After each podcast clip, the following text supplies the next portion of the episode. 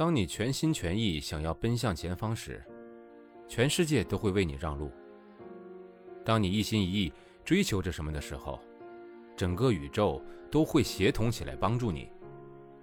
所以，趁年轻，一切都还来得及，大胆的去追寻属于自己的梦想。而是否年轻的界定，也取决于你自己。一起收听《我睡了八十一个人的沙发》，作者：旅行家、摄影师连美恩，演播：生意人陛下。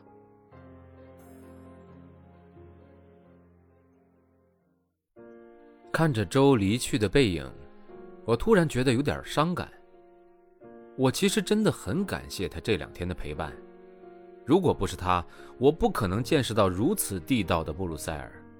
我也很珍惜我们聊天时那种投缘的感觉。许多他对艺术和文化的看法，给了我不少启发。只是在这最后一刻，他让我觉得，那一切的投缘，一切的好，似乎都只是某种为了拐别人上床的伎俩罢了。我好像变成了一个巨大的阴道，而不是一个活生生的人。夜里面很安静，我躺在客厅的沙发上，突然听见厕所传来怪声，规律的、碰撞的，仿佛在自慰的声音。比利时很小，坐火车从布鲁塞尔到安特卫普只需要一个小时。我背着背包走出车站时，整个人突然被安特卫普火车站这栋美丽的建筑给震慑住了。巨大的玻璃天窗，华丽且不规则的线条。我觉得自己好像突然出现在宫崎骏动画电影《天空之城》的场景中。后来上网查资料，我才知道，从我在巴黎看到的地铁出口，一路到我在布拉格看到的木下海报，然后是维也纳的克林姆画作，以及现在的安特卫普建筑，这些让我毫无理由就一见倾心的梦幻风格，原来都出自一个叫做 Art Nouveau 的新艺术流派。Art Nouveau 于19世纪末流行于欧洲，主要特色为丰富的线条、互相缠绕的花朵、枝叶或者曲线等等。主要精神是借创造这些强调唯美的手工艺品，来抗拒当时工业革命后死板而一成不变的大量生产。我的安特卫普 host Adrian 是一个三十出头的女生，她在学校里教外国人荷兰语。整个人散发着浓浓的波西米亚风格。Adrian 的家里也是非常的波西米亚，大大的落地窗，木头家具上摆满了各式各样不成套的东西，看起来却特别温馨，像个嬉皮的山中小屋。在安特卫普的那段日子非常美好，每天早上起来，我和 Adrian 会一起吃早餐，餐桌的正上方是一块巨大的天窗。喝咖啡的时候，阳光会暖乎乎地洒在身上。我们总是会聊天聊得很久，大多都在聊男人。聊到下午，Adrian 去学校教书，我就骑着脚踏车去市中心闲逛。当初会安排来安特卫普，主要是因为看了一篇报道，报道中提到了安特卫普这几年随着毕业于安特卫普皇家艺术学院的安特卫普六君子，也就是服装设计师而扬名国际。从此成为世界公认的流行设计重镇。不知道是不是因为季节不对，我所遇见的安特卫普特别的安静。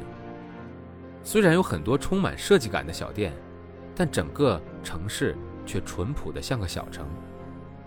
不过，就在我抵达安特卫普的第三天，我跟 Adrian 约好在市中心碰面，要一起去松饼店喝下午茶。当我们骑车经过市中心最热闹的地方。却看到主街的十字路被封了起来，而且拉上了犯罪现场的那种警戒线。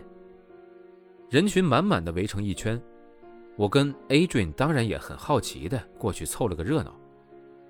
走近一看，警戒线的地上一片血迹，一块巨大的白布罩住了一个类似鸟的形体，一双鸟脚还露在白布外面。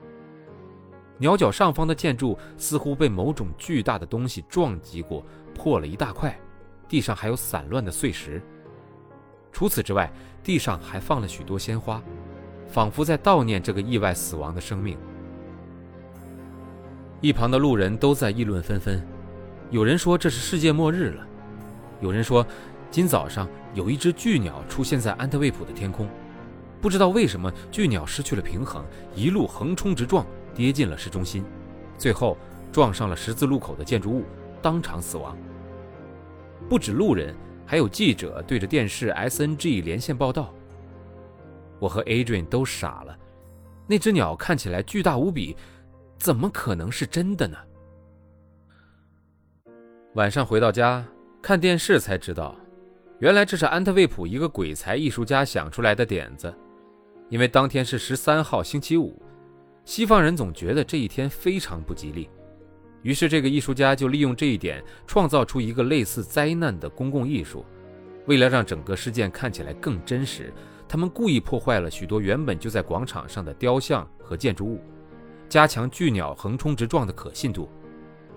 他还故意让工作人员假扮路人，混在人群中和其他围观的路人讨论这件事情，让整个安特卫普的居民都变成他公共艺术的一角。